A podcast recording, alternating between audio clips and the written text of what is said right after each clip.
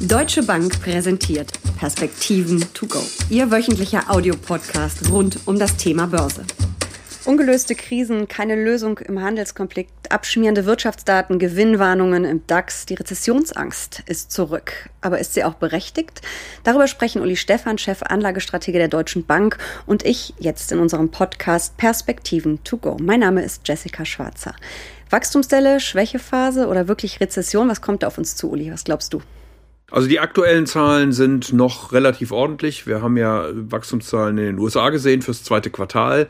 Die waren über zwei Prozent, also ganz gut. Vor allen Dingen der Konsum hat hier geholfen mit äh, fast fünf Prozent Steigerung. Die Investitionen waren etwas schwächer. Für Europa kommt die Zahl noch. Also insofern werden wir mal sehen. Was aber besorgniserregend ist, ist sind die Stimmungsindikatoren der Wirtschaft vor allen Dingen der Industrie, die ähm, wirklich äh, katastrophal schlecht sind. Und IFO-Institut uns IFO-Institut in Deutschland, aber auch die sogenannten Purchasing Manager in, in, äh, in die Indizes von Market rausgegeben, äh, weltweit auf einer ähnlichen Basis erhoben. Und die sind normal für die Industrie, für das verarbeitende Gewerbe sehr schlecht. Sie sind für die Dienstleistungen noch ganz ordentlich, aber die halten dann eben auch. Und ähm, insofern stecken wir wohl, was das verarbeitende Gewerbe angeht, schon in der Rezession drin. Mhm. Und ich glaube, das verursacht so etwas Bauchschmerzen. Aber insgesamt hat ja auch gerade der Internationale Währungsfonds die Prognosen rausgegeben für dieses und für nächstes Jahr. Er sieht keine Rezession äh, auf uns zukommen. Ähm, aber auf die Schwäche scheinen ja die Notenbanken jetzt reagieren zu wollen. Wobei Draghi letzte Woche ja auch gesagt gesagt hat, dass er das Rezessionsrisiko für die Länder der Eurozone relativ gering einschätzt. Ja, und in der Eurozone ist das Wachstum ja mit am schwächsten in, mhm. auf diesem Planeten. Wir werden wahrscheinlich so um die 1% herum sein. Jetzt kommt nochmal Brexit dazu und all diese Themen, was äh, ja sicherlich äh, auch nicht gerade wachstumsfördernd ist.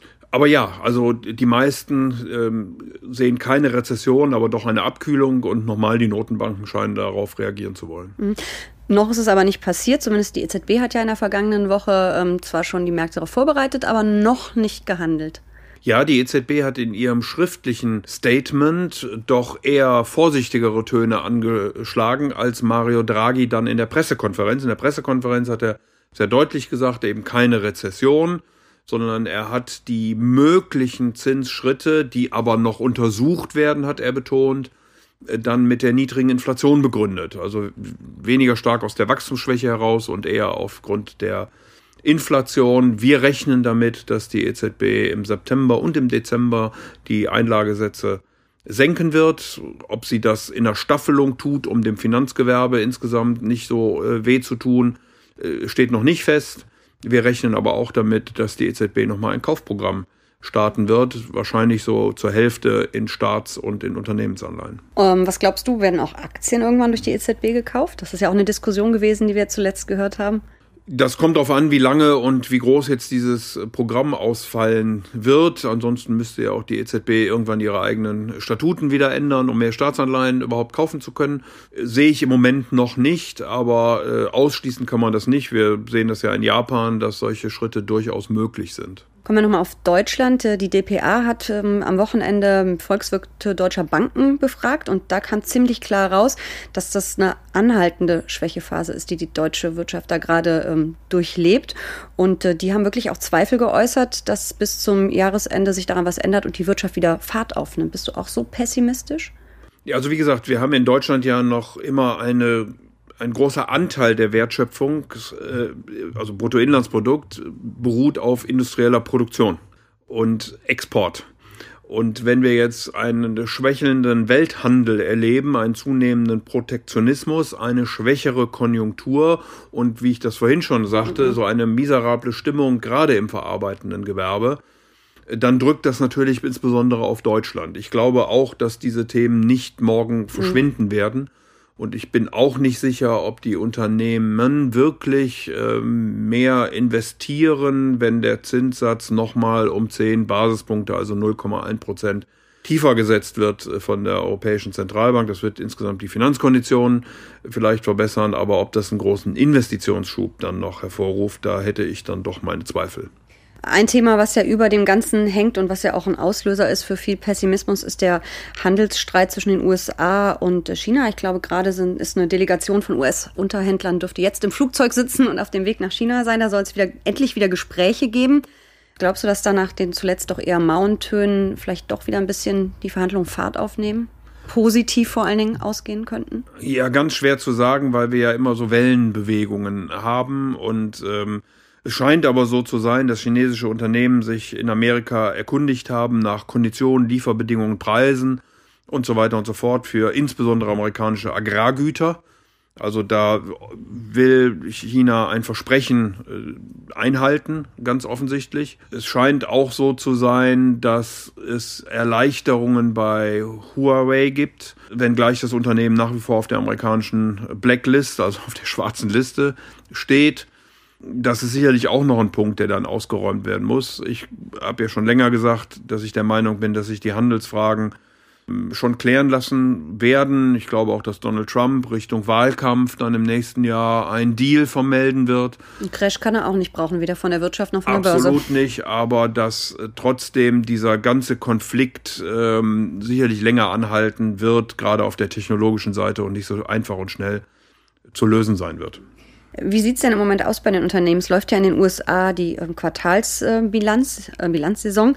Ähm, da haben wir einige ganz ordentliche Zahlen gesehen, aber auch einige, die nicht ganz so ordentlich waren. Ähm, wir haben jetzt, glaube ich, Drittel erlebt der Unternehmens. Ein Drittel haben wir in etwa erlebt in Europa und in Amerika. Ähm, in Amerika haben äh, fast 80 Prozent der Unternehmen, die berichtet haben, ähm, die Erwartungen geschlagen. Die Erwartungen, die aber vorher ja schon ordentlich nach unten reduziert worden sind. So ist es. Wir haben einen Juni gehabt, in dem erstens die Börse sehr positiv reagiert hat, nämlich mit plus 10 Prozent, so roundabout, ähm, in der aber die Unternehmen schon sehr stark gewarnt haben vor der Berichtssaison. In der Berichtssaison selbst wurden dann die Erwartungen wiederum übertroffen, aber die Börse hat nicht mehr so positiv reagiert. Ich glaube, das liegt sehr stark an den Notenbanken, ähm, die ja auch im Juni in Form der EZB und der äh, amerikanischen Notenbank gesagt hat, dass sie hier für Zinssenkungen etc. parat stehen.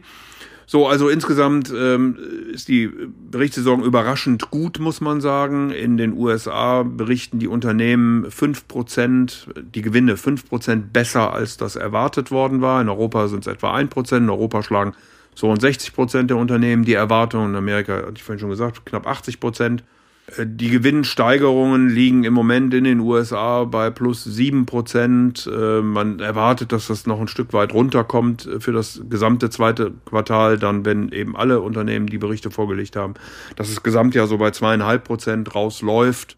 Aber die, äh, die Revisionen für die Gewinne, also die Analysten, die sich permanent den gesamten Index angucken und die Unternehmensgewinne analysieren. Äh, diese Erwartungen gehen für das Gesamtjahr nach wie vor nach unten und da müssten wir eben mal einen, äh, einen Stopp sehen, einen Boden sehen, der uns dann erlaubt, äh, wieder etwas optimistischer auch auf die Unternehmen zu gucken. Im Moment sind die Börsen sehr stark getrieben von den Notenbanken.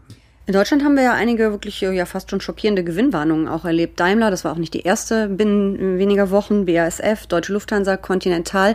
Hier sieht es wirklich ja exportabhängig wirklich nicht so gut aus. Ja, hat natürlich Gründe. Ähm, wenn man sich die Autoindustrie anguckt, brauchen wir, glaube ich, nicht weiter darüber, darüber, zu reden. Also es gibt auch spezifische Gründe, die dann nochmal darüber hinausgehen, was wir an Welthandel, Protektionismus, Weltkonjunktur etc. Äh, erleben. Äh, und nochmal, gerade die deutsche äh, Volkswirtschaft oder die deutschen Unternehmen sind eben sehr offen, sind sehr auf Handel angewiesen, haben globale Wertschöpfungsketten, aber auch Abnehmer und sind dann eben äh, von diesen Entwicklungen besonders stark getroffen und das wirkt sich dann natürlich auch in den Unternehmensergebnissen aus, wie wir das eben jetzt erlebt haben. Ein weiteres großes Thema, was uns ja seit Monaten, eigentlich seit Jahren beschäftigt, ist der Brexit. Wir haben einen neuen Premierminister mit Boris Johnson. Ähm, was erwartest du da? Es sieht ja wirklich aus, als ob es den ungeregelten, den harten Brexit gibt. Ja, also Boris Johnson hat gesagt, dass er das äh, genau vorbereiten wird. Das hat er jetzt auch mehrfach gesagt äh, beim Einzug in Downing Street und auch bei seiner ersten Rede vor dem britischen Unterhaus. Die Europäer hat er zu Nachverhandlungen aufgefordert. Diese haben sich äh, bisher da nicht bereit erklärt. Äh, ganz im Gegenteil, äh, Barnier hat einen Brief an alle 27 Länder geschrieben, dass man auf Linie bleibt. Also da ist bisher keine Bereitschaft zu erkennen. Ähm, und Boris Johnson hat sehr deutlich gemacht, dass Ende Oktober dann Schluss äh, sein wird und dass Großbritannien austritt. Und wenn bis dahin kein neuer Deal erreicht ist, dann ähm, wird man eben auch ungeregelt austreten wollen. Das äh, Parlament äh, hat sich im Grunde dagegen ausgesprochen, denn ähm, Boris Johnson wollte das Parlament äh, ursprünglich in den Urlaub schicken. Das hat man aber dann mit einem Beschluss abgelehnt. Also insofern wäre man beschlussfähig, aber man geht jetzt zuerst mal in die Sommerferien, ist dann im September zurück, dann wird die Zeit langsam knapp. Äh, es steht zu befürchten, dass es tatsächlich einen ungeregelten äh, Austritt gibt. Äh, Alternativen wären Neuwahlen in Großbritannien, kann man nicht ausschließen. Und eine Alternative könnte auch noch sein, dass man zwar austritt, aber dann großzügigere Übergangsfristen mhm. schafft. Denn ich meine, man muss sich eben auf der Zunge zergehen lassen, dass eine Iberia von äh, Barcelona nach Madrid nicht mehr fliegen dürfte, äh, weil es eine britische, also weil es der British Airways mhm. gehört und ähm, da gibt es verrückte Beispiele, ja. Die Erlaubnisse, die, Genehmigungen nicht mehr vorhanden sind. Aber man, äh, man läuft im Moment in eine solche Richtung, da, das ist wohl so, ja. Glaubst du, dass das nochmal stärkere Ausschläge an der Börse geben wird? Schwer zu sagen, äh, kommt wie gesagt sehr darauf an, ob es und wie es denn dann Übergangsfristen gibt. Ich glaube, dass es vor allen Dingen einzelne Unternehmen dann treffen könnte, die eben in der Automobil, in der Energiewirtschaft, äh, wo äh, ja Beziehungen in beide Richtungen sind, Transport, Logistik. Äh, aber wie gesagt, das kommt dann noch von vielen oder hängt von vielen Dingen ab, die, die jetzt noch entschieden werden müssen. Wie stelle ich mich denn als Anleger in diesem Umfeld auf? Bisschen Fuß vorm Gas oder ist das meiste schon eingepreist? Es ist wirklich eine interessante Situation, weil es kaum Alternativen zu Aktien gibt, denn man muss sich eben vorstellen, dass auch die Anleihen, die vor fünf oder zehn Jahren ausgegeben worden sind und jetzt auslaufen, noch einen positiven Coupon hatten äh, und man wird jetzt nicht mehr mit äh, großen Coupons anlegen oder investieren können. Ähm, deswegen sind wahrscheinlich oder bleiben Aktien gerade auch mit Hinblick auf Dividenden attraktiv. Auf der anderen Seite verschlechtert sich aber das Umfeld und äh, wie ich das vorhin gesagt habe, die Notenbanken halten dann äh, fest. Insofern würden wir noch bei Aktien bleiben, aber mit einer Absicherung arbeiten wollen. Also ich würde schon gucken, dass ich mit Volatilitäten rechne jetzt über den Sommer, ob es der Brexit ist, ob es Notenbank-Entscheidungen äh, sind, die dann vielleicht doch nicht so ausfallen, wie der Markt das erwartet hatte äh, ob sonst irgendwelche Handelsäußerungen äh, sind, ob wieder getweetet wird von dem einen oder anderen Politiker in die eine oder andere Richtung. Ähm, also insofern würde ich raten, dass man etwas vorsichtiger ist, dass man sich äh, absichert und im Grundsatz dann eben bei Aktien bleibt, die ähm, man sagt immer so leichtfertig Qualitätsaktien, aber die ein wirklich gutes Geschäftsmodell haben, die eine robuste Bilanz haben. Und die auch eine Krise überstehen. Die dann eine Krise überstehen können, die vielleicht auch vernünftige Dividenden äh, zahlen und die nicht so konjunkturabhängig sind.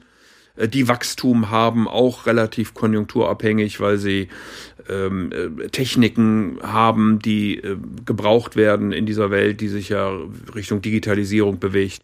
Also da werden dann meine Schwerpunkte, aber wie gesagt, ich würde an, an Absicherungen, an vielleicht ein bisschen Gold, Immobilien und so weiter auch dabei denken. Das heißt, andere Anlageklassen dazuzunehmen, die im Zweifel sicherer sind. Äh, jetzt nicht unbedingt mich mit Finanzprodukten absichern als Privatanleger. Das ist ja auch relativ schwierig. Viele Nein, wissen ja gar nicht, wie es genau. Wie mache ich es denn? Über Zertifikate beispielsweise. Das über heißt, Zertifikate ich, kann mhm. ich Teilschutz, kann äh, sogar vollständigen Kapitalschutz, ich kann über Puffer arbeiten mit Diskontzertifikaten und ähnliches. Das finde ich aber für einen Privatanleger schon relativ kompliziert für so den ganz äh, Findest du? Ja, ich finde schon. Also ich Welche Produkte ziemlich, ich da auswähle, okay. Ja, ich finde das eigentlich eine ziemlich coole Methode, um zu sagen, ich bin äh, bei Aktien noch dabei, wenn sie mhm. laufen. Wenn es aber irgendwie einen Unfall gibt und die Volatilitäten zunehmen, dann habe ich eine Absicherung da unten. Finde ich das eigentlich eine sehr gangbare und auch einfache Methode. Das wäre vielleicht auch mal ein Thema für einen der nächsten Perspektiven to go Podcasts, würde ich sagen.